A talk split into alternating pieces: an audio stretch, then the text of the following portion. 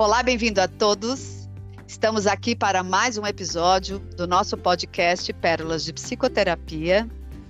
Agora com publicações quinzenais, trazendo convidados nessa temporada.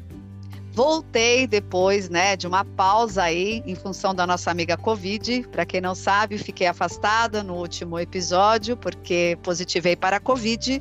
Mas, graças a Deus, a vacina, a saúde, estou aqui de volta tudo certo.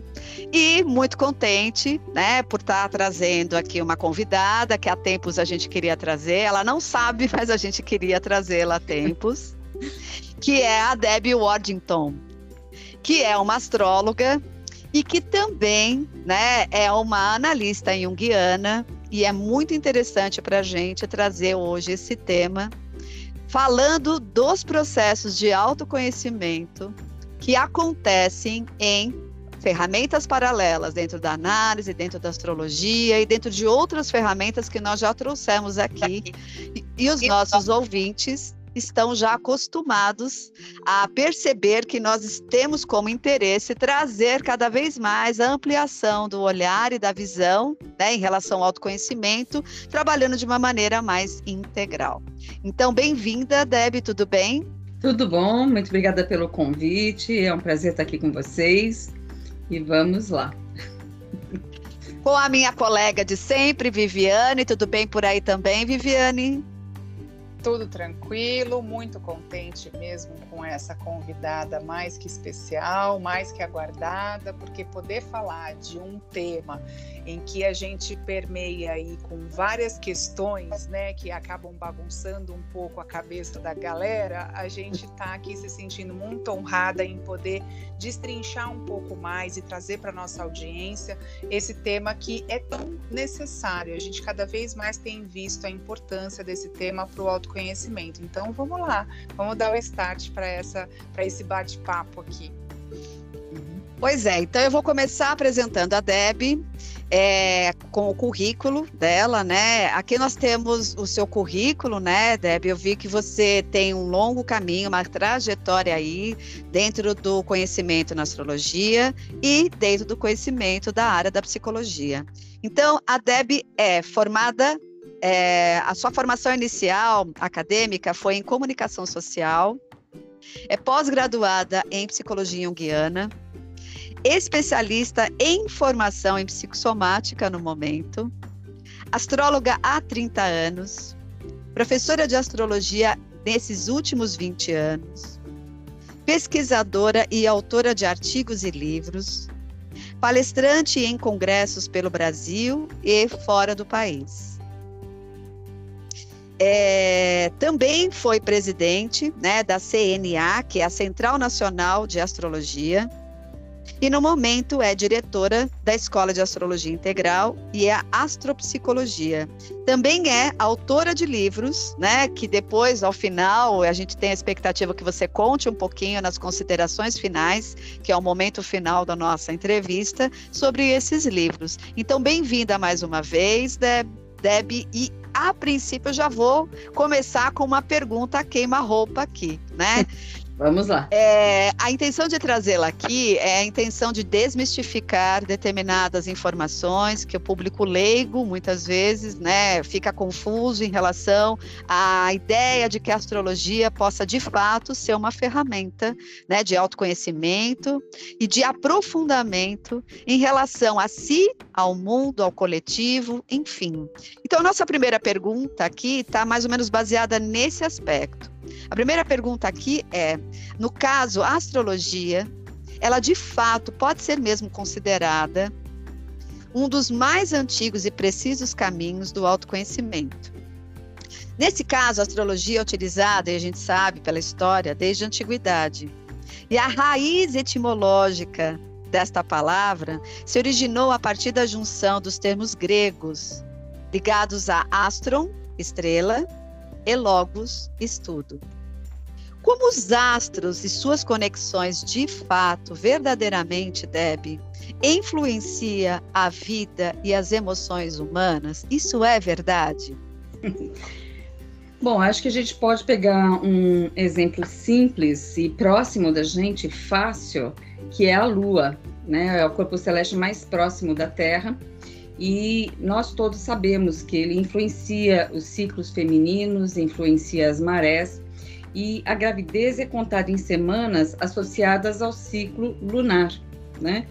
E não ao ciclo solar. E a gente sabe concretamente que nascimentos são, então, muito associados a isso e que, inclusive, veterinários que trabalham em lugares de criação não têm uh, folga na lua cheia, porque a lua cheia costuma ser uma lua em que nascem muitos rebentos. Verdade.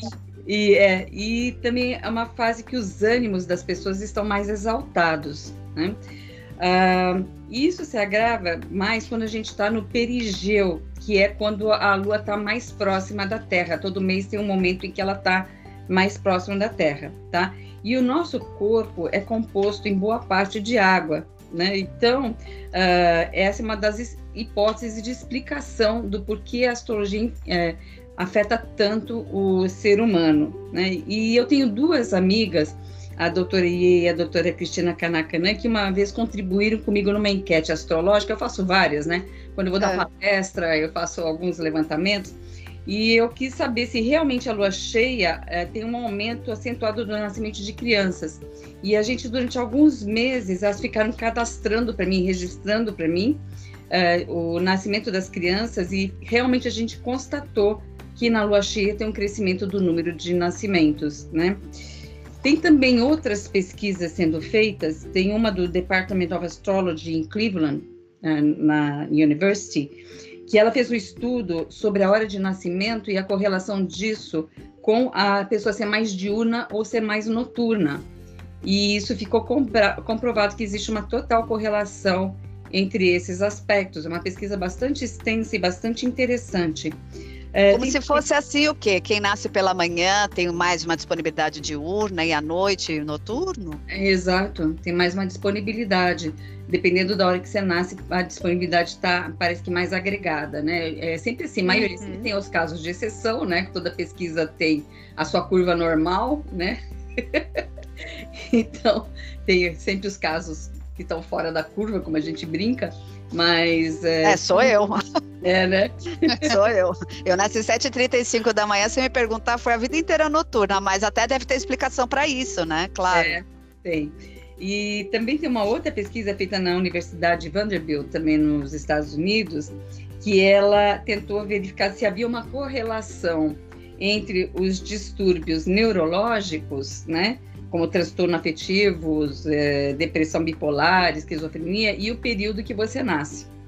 E eles conseguiram também demonstrar que existe uma correlação bastante significativa nesses casos. Então, pesquisas em universidades feitas por faculdades de psicologia que trabalham com elementos que, em tese, são da astrologia, demonstrando essas correlações, né? Então, e, uhum. então eu acho assim que está tudo uh, correlacionado energeticamente, né? Então, uh, uma pequena parte simboliza o todo. A gente tem essa, essa questão, né? Nós temos até é, estudos feitos a respeito das explosões solares, que quando elas são mais fortes, elas interferem no comportamento humano. Né? Então, tem vários estudos dentro dessa... Vai ser em 2023, inclusive, já temos essas previsões que eu já sei. É, exato. E também a gente tem o caso dos pássaros, né? Que eles memorizam os padrões do meio ambiente das estrelas, que são o suporte para eles nos processos migratórios, quer dizer, não só com seres humanos, mas com animais também. Então você veja que existem já estudos demonstrando essa correlação, né? Então eu acho que sim, tem. É, é como a gente pergunta, né? A gente sabe a luz, né? A luz ilumina e tal, mas ninguém até hoje conseguiu uma explicação razoável sobre como é que a luz funciona. E nem por isso deixa de ser científico, né? Mas a comunidade científica ainda insiste em refutar os trabalhos dentro da é. astrologia, né, Debbie? É uma coisa é. ainda nem parece que estamos no século XXI, não? É, exatamente. Que resistência é essa, será? É, exato, né? É um incômodo, porque ela é a mãe de todas as ciências. É. Então, eu acho que tem um incômodo. eu acho que é meio por aí. Ela muito ela muito provavelmente deve trazer é, muitos segredos, né? eu, eu acho aí com questão dos, dos, humanos, a partir dessa sua fala, né? A partir do que você está dizendo, e por isso que o pessoal fala: não, não vamos prestar atenção na astrologia, não vamos é. dar conta dela, né? É. Deixa ela lá achando que é alguma coisa, né? Infelizmente. Mas quem sabe a gente chega aí numa modernidade com relação à astrologia, porque é uma ciência, eu pelo menos considero ela como uma ciência que eu vejo muitos efeitos, né? E a ideia, como a Sara falou, é a gente desmistificar aqui tudo isso. E Deb, hum. o que são os signos, né? Muitas pessoas, elas seguem as previsões e definições dos signos, mas na verdade, como podemos entender os signos? Eles são construídos a partir de quais princípios? Então, uh, o, o, que a gente usa aqui, porque a gente tem que fazer uma diferenciação entre a, a astrologia ocidental e a astrologia oriental, porque elas uhum. têm pegadas diferentes, digamos assim, né? Então, a oriental trabalha com constelações, a ocidental trabalha com signos. E que signos são esses? São as constelações que estão na faixa de trânsito do Sol, que a Terra, na verdade, faz em torno do Sol, e a gente fala do Sol em torno da Terra, mas é o inverso, né? É uma faixa de 30 graus norte, 30 graus sul. Então, tudo que cai nessa faixa são as constelações que nós usamos para trabalhar com a astrologia ocidental, que é chamada astrologia tropical, tá? A astrologia oriental é uma astrologia sideral, então é diferente da nossa, tem outros, outros princípios né, embutidos nela. Né? Então, uh, e como é que funciona? Né? Então, os 360 graus do giro da Terra em torno do Sol são divididos em segmentos de 30 graus, 12 segmentos de 30 graus. Em cada segmento desses, você tem uma constelação projetada. Então, você tem um signo projetado. Então, isso determina os vários signos, né? E o primeiro signo é o Ares, que é o zero pontos de Ares, que é considerado um ponto vernal, que é o do início da, digamos assim, dos signos. Mas isso é uma convenção, né? Como uhum. é convenção, como polegada é uma convenção, né? Ela também é uma convenção. Então, é determinado o zero graus de Ares como início do ano astrológico. Os astrólogos comemoram o início do ano a zero graus de Ares. E no passado se comemorava zero graus de Ares. Em Roma se comemorava em janeiro, que era o mês de Janos, né? Mas na Grécia se comemorava em março, porque é quando você tem também uh, você tem uma pequena inundação nessa região, então torna ela fértil. Então coincidia com, com a fertilização da terra. Então esse era o significado por trás, né? Que muita gente não conhece. Então é, é bem, bem por aí, né? E, e, ele se originou da Suméria, né? Começa lá e foi levado depois para a Babilônia, para a Síria, para o Egito e de lá migrou para a Grécia, onde recebeu um outro formato, que é o formato que perpetua até hoje, que se usa até hoje, é uma mistura do grego com o romano. Na verdade, nós usamos os nomes romanos, não os nomes gregos. Né? Afrodite chama Vênus, né? Ares é Marte, né? Uhum. Cronos é Saturno e assim por diante. Então é essa a, adaptação que se fez, né? E, e é com, que a gente trabalha aqui no Ocidente, tá? Mas é diferente na China, na Índia, são astrologias diferentes da nossa. Tá? E tem aquela questão, né? Porque, na verdade, assim, é, pensando de uma maneira minimalista, para muitos, ah, eu sou de tal signo, então todo mundo que é do mesmo signo significa que somos iguais, né? E, no entanto, óbvio, a gente fala de signos como se fosse o símbolo, né? Onde o sol, né, marcou aquele indivíduo na hora daquele nascimento, trazendo a essência. Mas ele é. vai ter que participar de uma forma muito mais complexa, né? De vários fatores que vai estar naquele mandala do céu naquele momento do, do nascimento dele e que vai ajudar a esse signo, né, a adquirir outras formas, né? Essa lua vai estar num signo diferente, um ascendente, um tá. Marte, as uhum. casas, né? Então é bem mais complexo, mas é, é, a ideia é entender que o signo por si só ele vem com a possibilidade de uma marca, mas ele abre o portal para você entrar em várias outras esferas que é mais complexo, né? Porque tem gente que ainda só conhece a astrologia pelo horóscopo do dia. qual é a previsão para todos os virginianos desse momento, todos os pois é. capricornianos, é. não é? É. Bem genérico. Isso surgiu em, em 1930 pelo Alan Léo. O Alan Léo era, era um astrólogo bastante famoso, muito ligado a Jung, muito ligado a Jung. Ele, ah. Os trabalhos dele são, os livros dele são muito interessantes por conta disso. Ele é, tem o Danny Rudweir também, que é, tem um trabalho muito ligado ao Jung. Uh, mas o Alan Léo foi convidado por um jornal britânico a escrever quando nasceu a princesa Margaret. Quando a princesa Margaret nasce, ele é convidado para falar horoscopicamente, né, sobre a princesa Margaret. E como é muito complexo, ele pegou o sol e falou: Olha, eu não posso invadir tanta privacidade, mas posso falar do sol dela. E discorreu, que dá para falar muita coisa mesmo, falou sobre, sobre o sol dela e, e vendeu o jornal como nunca tinha vendido. Ah. E aí ele foi convidado na semana seguinte a repetir e daí criar um para cada signo. Foi assim que surgiu o horóscopo. Né? Hum. O signo da, da princesa Margaret? Qual que é? Tem uma ideia. Não, porque ela tem toda uma cara de ser meio capricorniana, viu? É, Não por nada. É, mas pode ser virginiana também, né? É, é. Mas eu não sei. Eu, sei. eu sei que foi assim que surgiu o horóscopo, né? Interessante. Antes, antes disso, você consultava um, um astrólogo para ver o mapa como um todo. O, a, o, horóscopo. Tem gente que faz pouco, principalmente tem astrólogos que gostam de, ah, porque horóscopo. Mas o horóscopo é o que popularizou a astrologia, né? Tornou a astrologia palatável para o grande público. Ele é a porta de entrada de muita gente, inclusive eu. Eu lia horóscopo quando eu era adolescente, no Estadão, eu lia, né?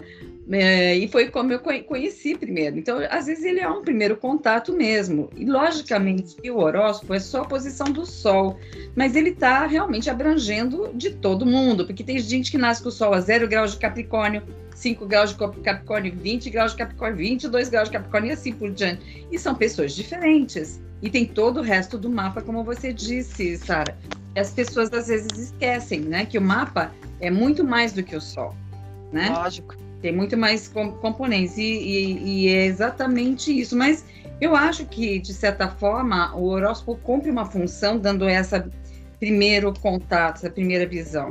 Né? Então muita Aliás, gente... é, eu tô para ver uma ferramenta mais precisa do que o mapa natal. Eu é. estou para ver. Quanto é. mais, eu sou alega, claro, mas quanto mais eu me aventuro assim de uma forma autodidata, é muito impressionante. É, realmente é. E, e dá para a gente conversar muito tempo com a pessoa se ela quiser uma leitura em profundidade. Né? Claro, né? claro. Eu imagino que sim.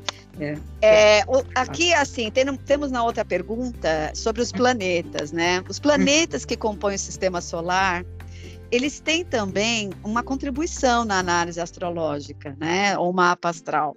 Uhum. É, como funciona, então, a análise da influência dos planetas nas casas? Eu sei que não dá para fazer um aprofundamento, que são aulas que eu sei que você tem cursos e que provavelmente existem 100 módulos para falar sobre isso, mas de uma maneira sucinta, só para quem é muito leigo, porque falar, ah, então o mapa é o quê? Ele é composto de casas, ele é composto da posição desses planetas, que fazem né, presença com esses signos, eles podem estar contrários, eles eles podem estar é, a favor, energeticamente falando, mas só para entender, né? Já que a vida não se limita a um horóscopo, não se limita apenas eu nasci do signo X ou, D, ou Z, como que funciona então a influência, né, dos planetas nas casas, o que são essas casas e signos, para o entendimento dos aspectos do comportamento do indivíduo como um todo? Como que funciona isso? Bom, eu vou tentar simplificar realmente ao máximo, né? A gente tem que lembrar que até 1781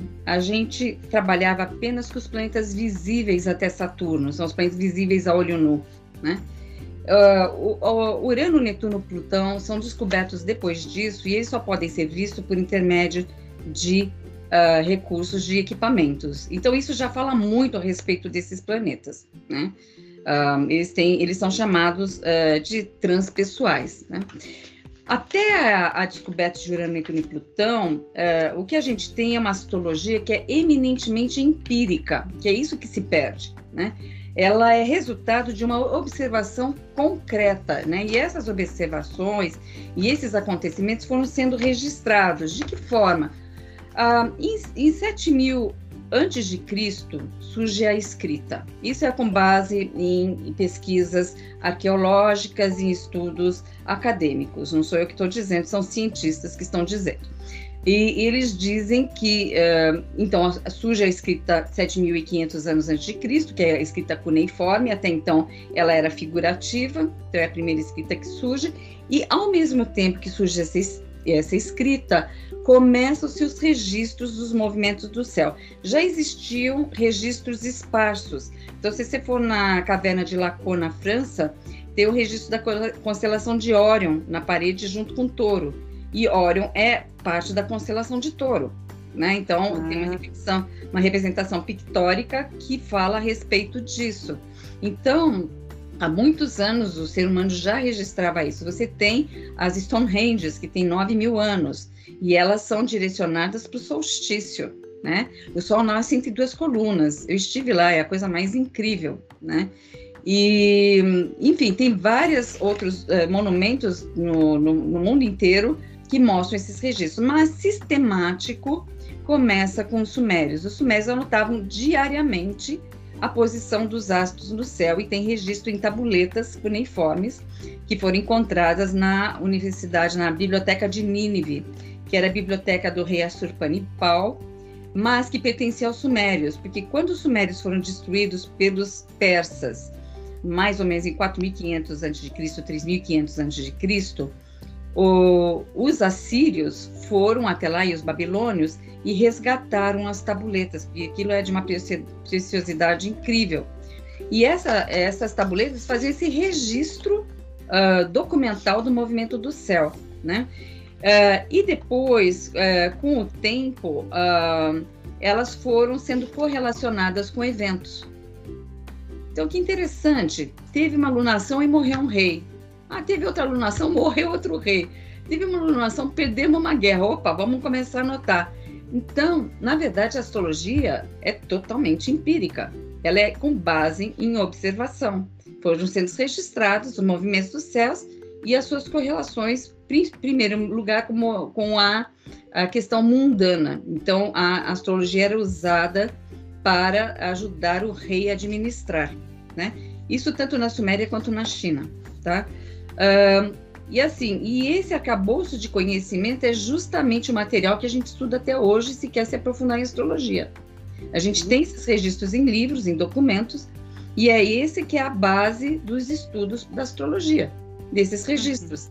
Né? Agora, o que existem são várias correntes de pensamento dentro da astrologia, como várias áreas, a gente tem na filosofia, a gente tem várias correntes de pensamento, né? na, na medicina, enfim, na psicologia. Então, também na astrologia existem várias correntes de pensamento e cada corrente, uh, digamos assim, considera esse cabedal de informações de uma certa forma. Né? Então, é isso que uh, acontece. A outra coisa interessante é que o próprio Jung hipotesou cinco explicações do porquê a astrologia funciona, né? Então, a primeira que ele usou foi de que uh, existe uma simpatia de todas as coisas. E isso é baseado no Caibalion, né?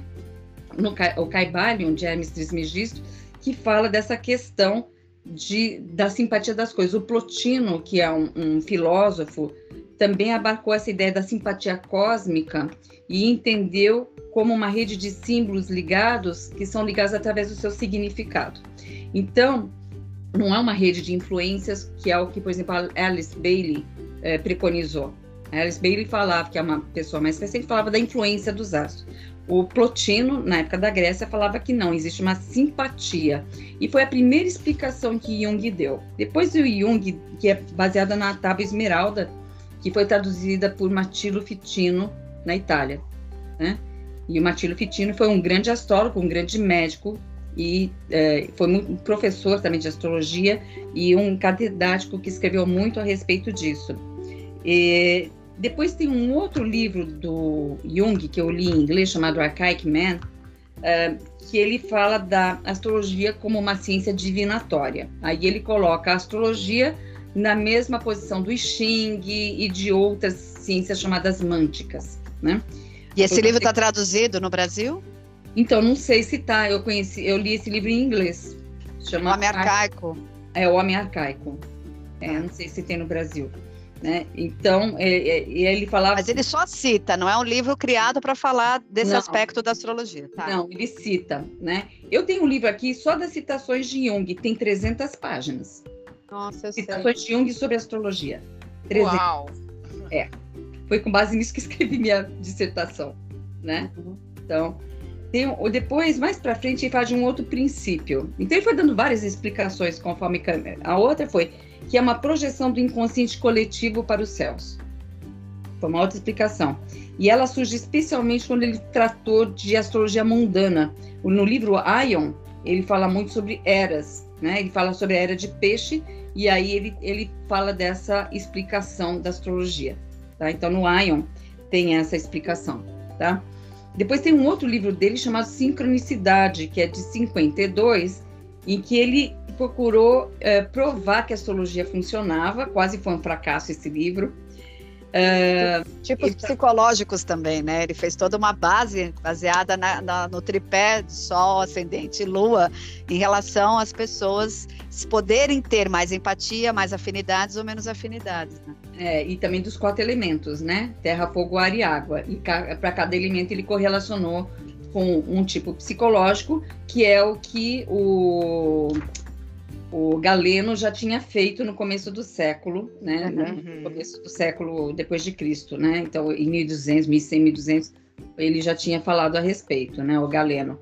Uh, mas, uh, no livro Sincronicidade, o que ele fez foi tentar provar que sinastria funcionava, que a astrologia funcionava, e ele trabalhou com sinastria.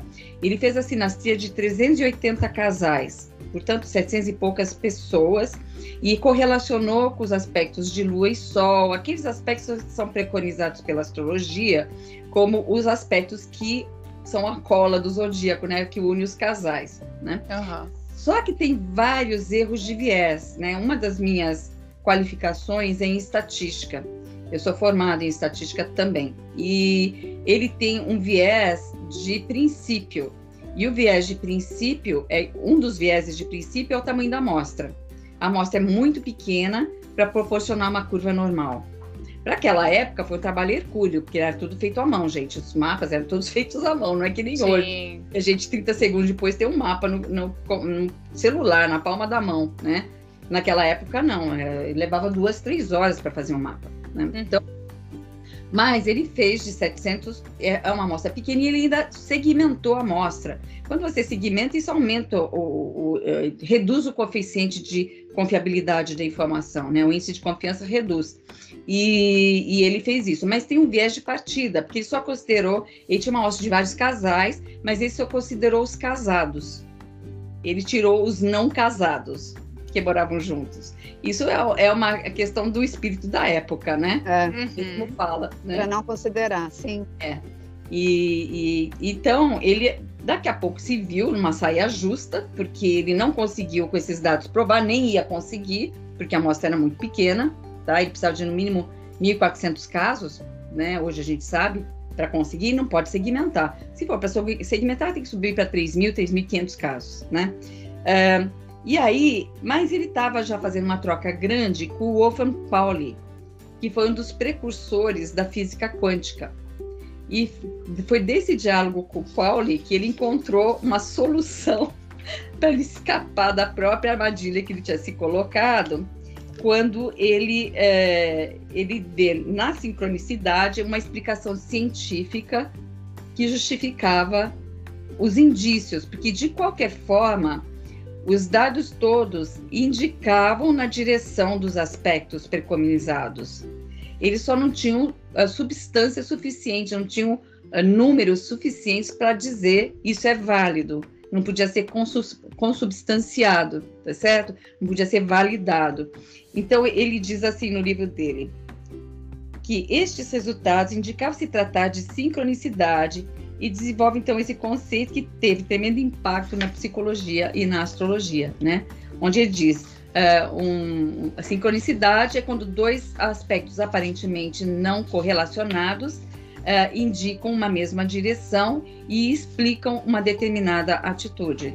Então é isso que ele, ele usou para poder explicar os dados, né? Quer dizer, tudo isso na tentativa de tornar plausível, é, principalmente nessa fase do início do século XX, é. né, a, a, preocupação imensa de validar esses dados, de fazer respeitar esses conhecimentos. Desde é. lá, olha quanta briga, né? Para é. que pudesse ser visto, ser é, validado todos uhum. esses conceitos que vinham dentro da, das descobertas na astrologia, né? Exato. E, é, e na verdade, esse, a questão da sincronicidade tem sido mais entendida dentro da psicologia nos últimos anos. Sim. A partir de debates, não era, não foi muito assimilada, acho que no começo, mas os astrólogos assimilaram rapidamente porque eles viram ali um grande potencial para explicar do por, por, que a astrologia funcionava. Então, acho que foi, a, a, a, digamos assim, adotado mais rapidamente pelos astrólogos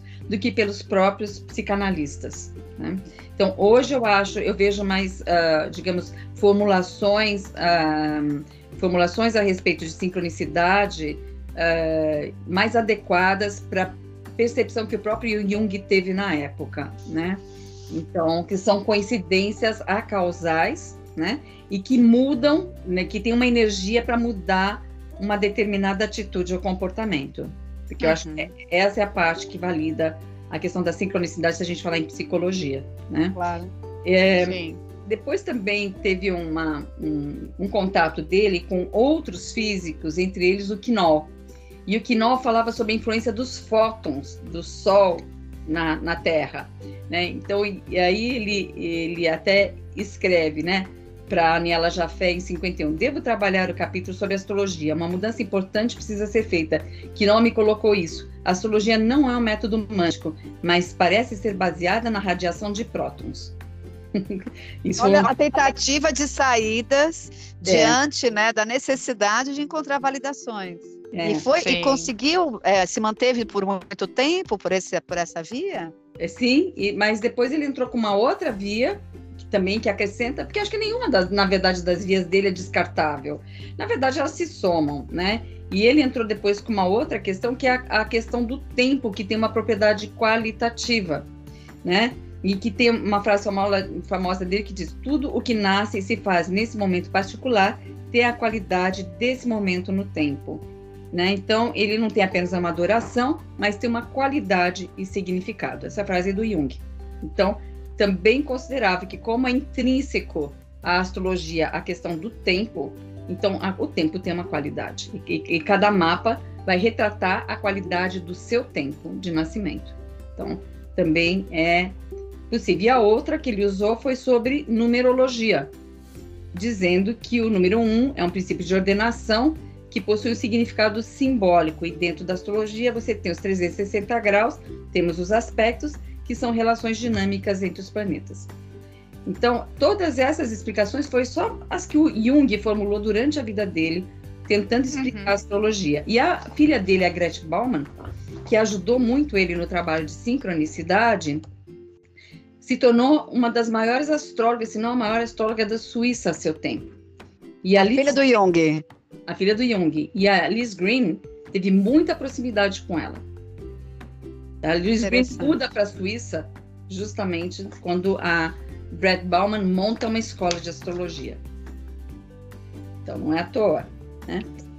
E sobre isso a gente pode falar muito mais, porque a gente tem na área da própria física inúmeras uh, teses levantadas que se adequam à astrologia de algum modo. Então, por exemplo, existe o âmbito quântico, que eu já falei, né? Existe também a questão das partículas, né? Como ondas, que o Fred Hoyle falou. Tem também o, o movimento das partículas que são aleatórias, então você trabalha com probabilidade. A astrologia vive trabalhando com probabilidade, né? A gente também tem a questão de que é fisicamente impossível mensurar o posicionamento de uma partícula então, cadê a exatidão da ciência? É. Quando Sim. ela declara que não dá para medir a, a partícula, e aí é científico?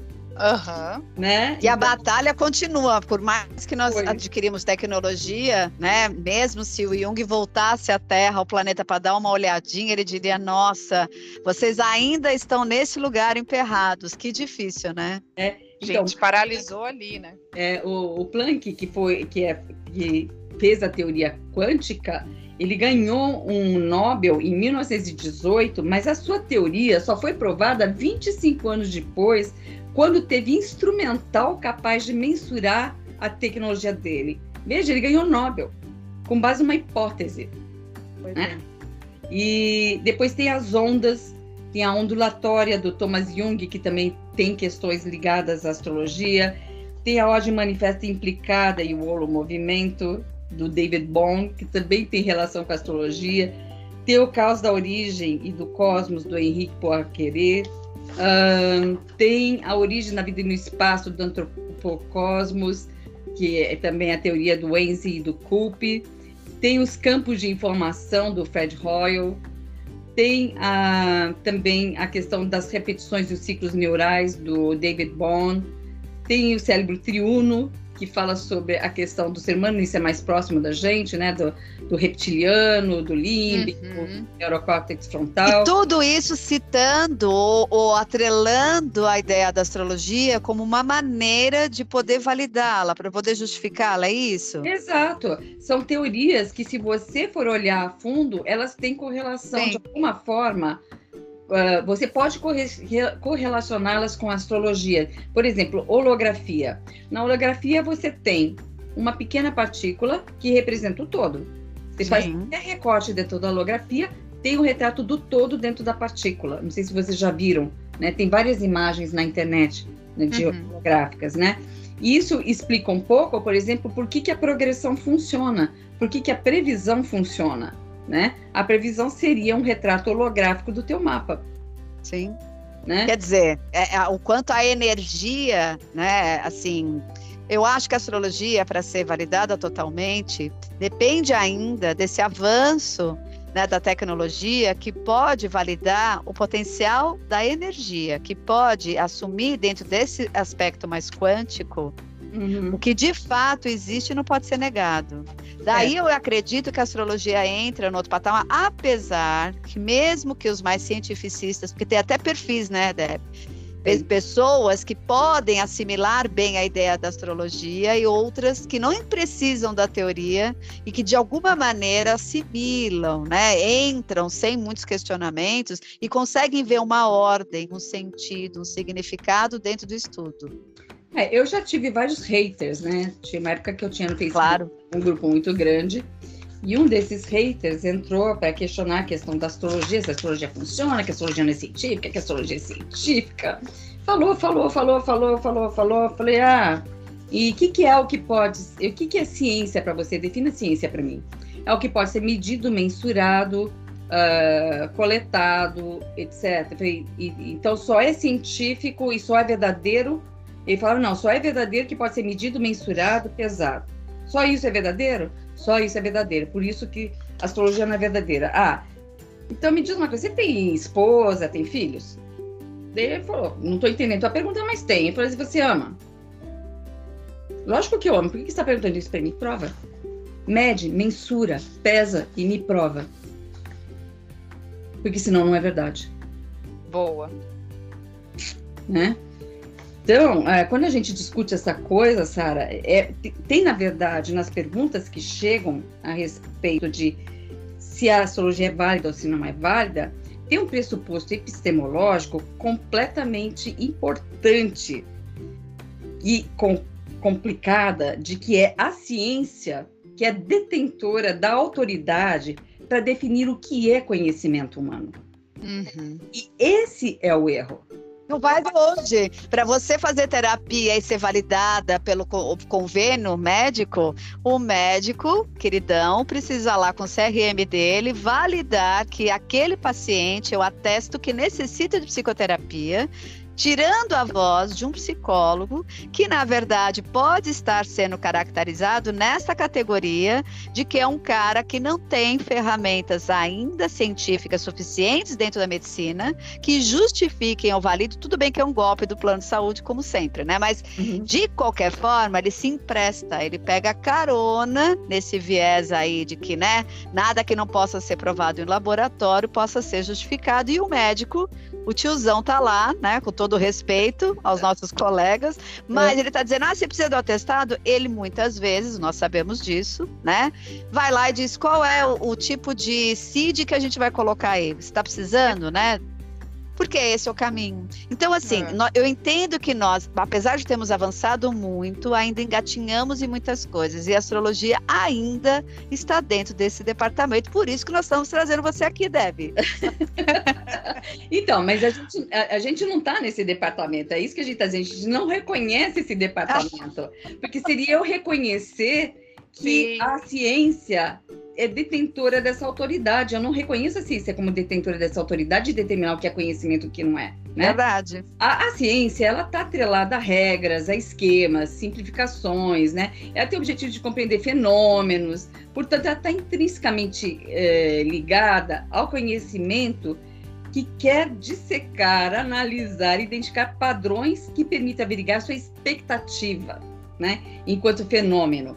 E nesse sentido, por exemplo, a física quântica já foi uma tremenda dor de cabeça para eles, né? Há de convir, né? Sim. E, enquanto a astrologia, na verdade, ela tem como foco e interesse a alma humana. A astronomia, que é a parte mecanicista que a gente usa de cálculo, ela é um instrumento. Sempre foi um instrumento, desde a época da, da Suméria. Ela é um instrumento o que é importante na astrologia é a alma humana, né? É desse modo que a gente olha para a astrologia como uma disciplina que quer compreender, que quer abraçar, que quer acolher. E, e isso, por isso, por isso mesmo, ela é, por natureza, transdisciplinar. E ela é muito complexa.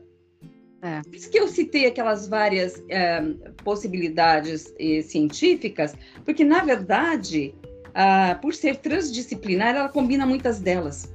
Claro. Uhum. Né? Ela, ela não é uma, uma coisa estanque. Você, para ser astrólogo, você tem que ter um mínimo de conhecimento do ser humano, tem, teria que estudar psicologia, ou a psicologia teria que estudar astrologia. Aliás, o Ira Prokof fala, fala no livro dele né, que o Jung dizia que nenhum uh, verdadeiro psicólogo junguiano pode ser psicólogo se não conhecer astrologia. Ele dizia É, aí vamos, vamos combinar, né?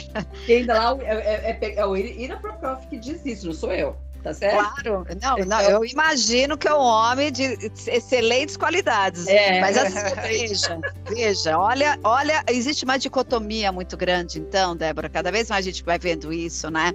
Uhum. Entre o que existe já disso muito avançado e o que existe ainda é, num outro departamento disso muito inalcançável. Então, como muitas coisas ainda acontecem, existe um cânion muito grande, um do que já está andando e, e muito bem obrigado, uhum. para uma outra população, né, que mal ainda despertou para qualquer hipótese que ainda, né, é, sinalize isso. É como se estivéssemos vivendo no on time na pré-história por um lado e do outro lado em pessoas que já foram a Marte, voltaram e já estão falando com os ETs. É esse o momento que eu imagino que a gente está. É, o que eu acho que acontece um pouco com a astrologia, porque daí também a astrologia tem sua parcela de responsabilidade no que ela vive, ela tem um pouco de síndrome de cachorro vira-lata, né? então eu acho que a astrologia, até a época das guerras napoleônicas, ela tinha um status e um poder enorme. Né? Ela era financiada pelos grandes monarcas, pelo, pelo poder né, econômico e pelo poder político. Né?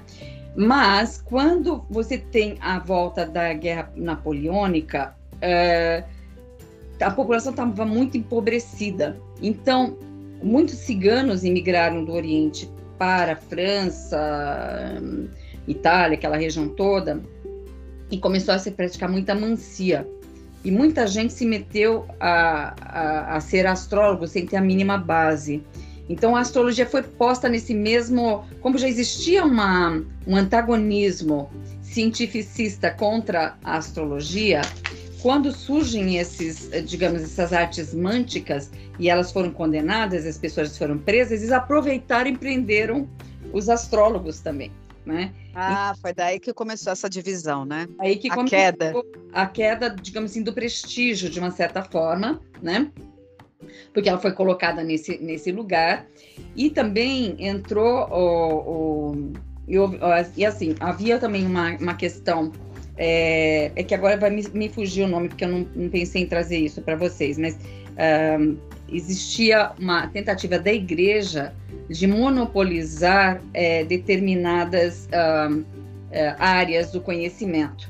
E uma uhum. área que atrapalhava muito eles era a astrologia, né? Por quê? Porque você tinha a astrologia horoscópica, né, que depois virou, virou não é, não é a mesma de hoje, mas é a leitura de mapa, que orientava as pessoas. E a igreja, naquela época, tirava o poder. Que só Deus pode orientar o ser humano. Sim. Então surge um, um, um pensador, um, um, cardeal, que agora está me fugindo o nome, é, que ele fez uma, uma, digamos assim, uma tentativa de conciliar as coisas, e ele determinou que a astrologia era aceitável e qual não. Então ele dizia: a astrologia para navegação é aceitável, por que será? a astrologia é, mundana para orientar os reis é aceitável, por que claro. será? A astrologia médica é aceitável. Uhum. A astrologia que determina as datas santas é aceitável, por que será? Mas a astrologia que fala da pessoa, essa não pode, essa está proibida, porque essa é uma área que pertence só a Deus. Essa que vai dar autoconhecimento, essa que possivelmente vai dar autonomia, é justamente essa que foi tirada, foi des desacralizada, vamos pensar Exato. assim, e até hoje, olha quanta gente, desde lá, deu a vida para tentar trazer de volta isso e dizer reconheçam isso, por favor. Exato. Né? Infelizmente, Deb, ou felizmente por um lado, porque a gente pode abrir novas janelas em outros episódios. Eu sei, e como a gente falou aqui, você está numa formação bem interessante nesse momento, que é em psicossomática, você está se aventurando a é. estudar, né, a, a se aprofundar em relação à visão mais holista, mais ampliada sobre saúde que uhum. você estava nos contando aqui hoje. Então, você é mesmo uma candidata a retornar aqui ao nosso podcast, né? Uhum. É, nós temos essa temporada de convidados, depois nós retomamos de outras temporadas, mas nós precisamos fazer um movimento agora, que seriam considerações finais, porque nós estamos avançando o nosso tempo. Uhum. Então, eu queria que você contasse para a gente um pouquinho dos livros que você né, tem aí publicados e onde essas pessoas possivelmente encontram encontrariam esses trabalhos? Uhum. O que, que você tem de trabalhos que você oferece nesse momento para a população em geral? Esse uhum. é um momento que você poderia abrir aí, né? Todos esse, esses recursos que você tem para oferecer e que muitas pessoas talvez queiram conhecer. É, bacana. É, eu, é assim, eu tenho um livro escrito, que, eu, que é a minha dissertação de, eh, de formação em psicologia junguiana no IGEP, que chama Jung na contemporaneidade, astrologia no suporte ao processo terapêutico. Você acha ele na Amazon, tanto em Kindle como impresso, e também nas livrarias astrológicas você acha o livro. Certo? Ótimo. Daí tem também um outro livro chamado a Astrologia. como é que é? É, é, agora não vou lembrar, é a, o lugar epistemológico da astrologia entre os saberes, tá?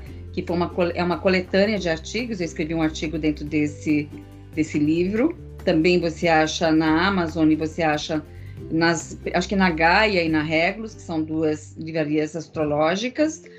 Depois eu tenho o meu site, né, que é meio complicado para falar assim, a gente depois coloca no descritivo, é, né, esse é, site, mas é o site que você é, oferece seus pro produtos, seus trabalhos. Isso, é, é chama debword.com, mas depois a gente põe, sei lá, de alguma forma. E lá eu tenho também to todos os trabalhos que eu ofereço, tanto de atendimento uh, de psicologia indiana quanto de atendimento astrológico, eles estão lá, inclusive os cursos que eu dou de astro astropsicologia, né, que eu também tenho um curso nessa área. Para fazer o seu curso, qual, o que, que a pessoa já tem que ter de formação? Na verdade, não precisa se preocupar com isso, porque eu dou toda a formação. Tem um, o primeiro, o primeiro uh, módulo é um, um, módulo chamado Léxico Jungiano, são 49 semanas de estudo sobre Jung, exclusivamente. O segundo módulo é Introdução à Astropsicologia, onde eu dou toda a base, mesmo para quem não tem formação em astrologia, lá tem a formação. Para quem tem formação em astrologia, tem que ter paciência com o primeiro mês de aula, que é mais basicão, mas depois a gente já entra na conceituação ligada à astropsicologia. E tem o terceiro módulo, que é o de aprofundamento, onde daí a gente trata por temas, né? Então a gente vai tratar de temas como, por exemplo, uh, sinastria, né, vocacional, uh, família, Assim... Essas aulas estão gravadas, então o indivíduo que né, tiver interesse entra lá no teu site e ele vai adquirir né, o voucher para poder entrar nessas aulas que já estão lá na plataforma. Exatamente. Então lá na Hotmart também, para quem conhece a Hotmart, pode achar ela lá também tá certo? Muito bom.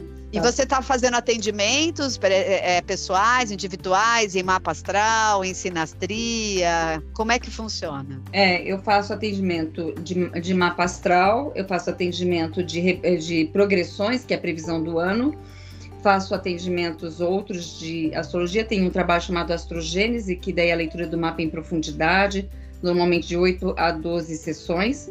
E então a gente, daí a gente lê realmente o mapa de uma forma onde a gente trabalha simultaneamente com uh, um, alguns recursos da psicoterapia junguiana e da astrologia, normalmente direcionando depois para algum atendimento psicológico, se a pessoa tiver interesse em prosseguir. Uh, e a gente tem uh, todos os atendimentos astrológicos, mas acho que os que mais são procurados dos que eu faço são o infantil, o a progressão e o mapa. Né? Mas Infantil? Faço... Infantil, é. Quando a criança nasce, os pais estão interessados? É, mas eu não faço de quando a criança nasce, eu tenho essa restrição. Eu faço a partir dos três aninhos, depois que a criança, porque eu também sou ligada à antroposofia.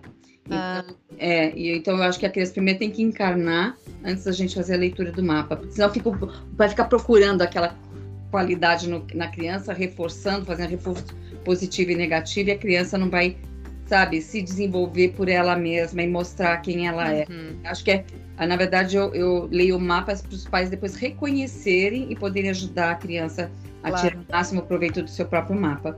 Então, eu leio a partir dos quatro aninhos. Muito bom, muito, muito bom. Porque, ó, Vivi, Vivi, olha o tempo. Não, não conseguimos. Quer dizer, é, assim, como tem pouco conteúdo, né, Deb? Nós não conseguimos avançar e mal chegamos no início das nossas perguntas. Mas eu queria que você, Vivi, que estava encantada ouvindo, porque eu, a gente está vendo uma outra aqui, pudesse fazer as suas considerações finais aí desse trabalho que você está vendo aí, conferindo.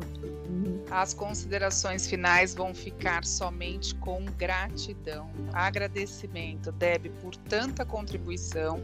É uma pena, a gente tem um combinado aqui, né, para não ficar algo muito extenso e muito cansativo para nossa audiência, né, com relação ao tempo, mas é um tema e uma pessoa que a gente poderia sim ficar como podcast flow da vida, de ficar três horas aqui falando com Deb, né? Então, assim, é, para o ano ano que vem, quando a gente repensar aí as, os, as nossas novas modelagens, a gente pode levar isso em consideração, Sara. Então, a minha consideração final é isso, só gratidão mesmo por essa contribuição.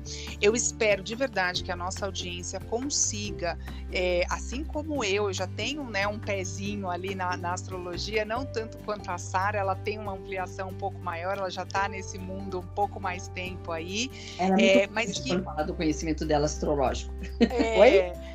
Você é muito humilde quando fala do seu conhecimento é, é verdade. Ela tem bastante também. Então, assim, comparado a mim, que estou começando agora, engatinhando, assim, é, então, eu espero que a audiência também fique encantada com essa contribuição e que faça tanto sentido para eles como fez para mim, assim, como abriu várias caixinhas, né, e possibilidades de estudar, de procurar mais conhecimento. Então, já está mais que convidada para continuar a parte 2 de astrologia e, claro, com outros temas que você é, tem também aí para contribuir. Mais uma vez, gratidão.